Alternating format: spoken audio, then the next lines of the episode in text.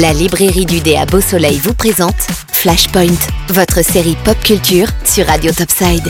C'est le mutant le plus sauvage, mais également le plus apprécié de l'univers Marvel.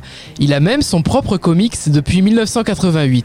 Désormais, sa voix est tracée sur grand écran. Wolverine sort les griffes tout de suite sur Radio Topside.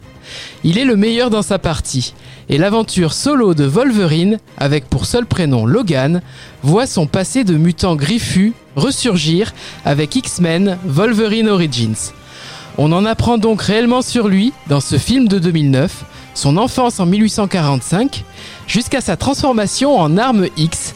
Ses os sont recouverts d'adamantium, un métal indestructible et sa mémoire totalement effacée. S'agissant d'une origin story, cet épisode précède donc le tout premier X-Men des années 2000. Le deuxième film se rattrape auprès des fans, mais pas encore du grand public. Il s'agit de Wolverine, le combat de l'immortel. Faisant suite à X-Men 3, l'affrontement final, notre héros se retrouve seul et part pour une aventure au Japon. La version longue est plus violente et plus épique. Une scène non gardée au montage présente même le costume noir et jaune des comics. La scène post-générique fera évidemment le lien avec le film X-Men Days of Future Past. Le troisième film est le bon. Intitulé sobrement Logan, on y retrouve un Wolverine usé par la vie, s'occupant d'un Charles Xavier sénile dans un futur à la Mad Max. Interdit aux moins de 16 ans en raison de sa violence, il est probablement le meilleur film indépendant du personnage. Nul doute d'ailleurs que vous verserez votre petite larme avant le générique de fin.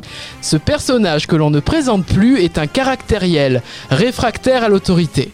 Il est armé de puissantes griffes, mais également doté d'un pouvoir d'auto-guérison, ce qui le rend presque invincible. À l'image d'un Iron Man ou d'un Deadpool, ce personnage est intrinsèquement lié à l'acteur Hugh Jackman.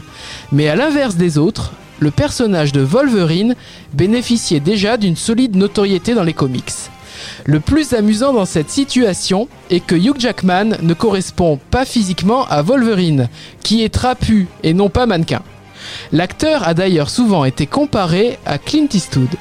Le côté mystérieux du personnage joue également pour beaucoup. D'où lui viennent ses pouvoirs? Pourquoi sa mémoire a-t-elle été effacée? Autant de questions qui trouvent réponse au fur et à mesure que l'on voit les films sur ce guerrier immortel. Nul doute que la poule aux œufs d'or des comics reprendra ses lettres de noblesse dans un futur film Marvel.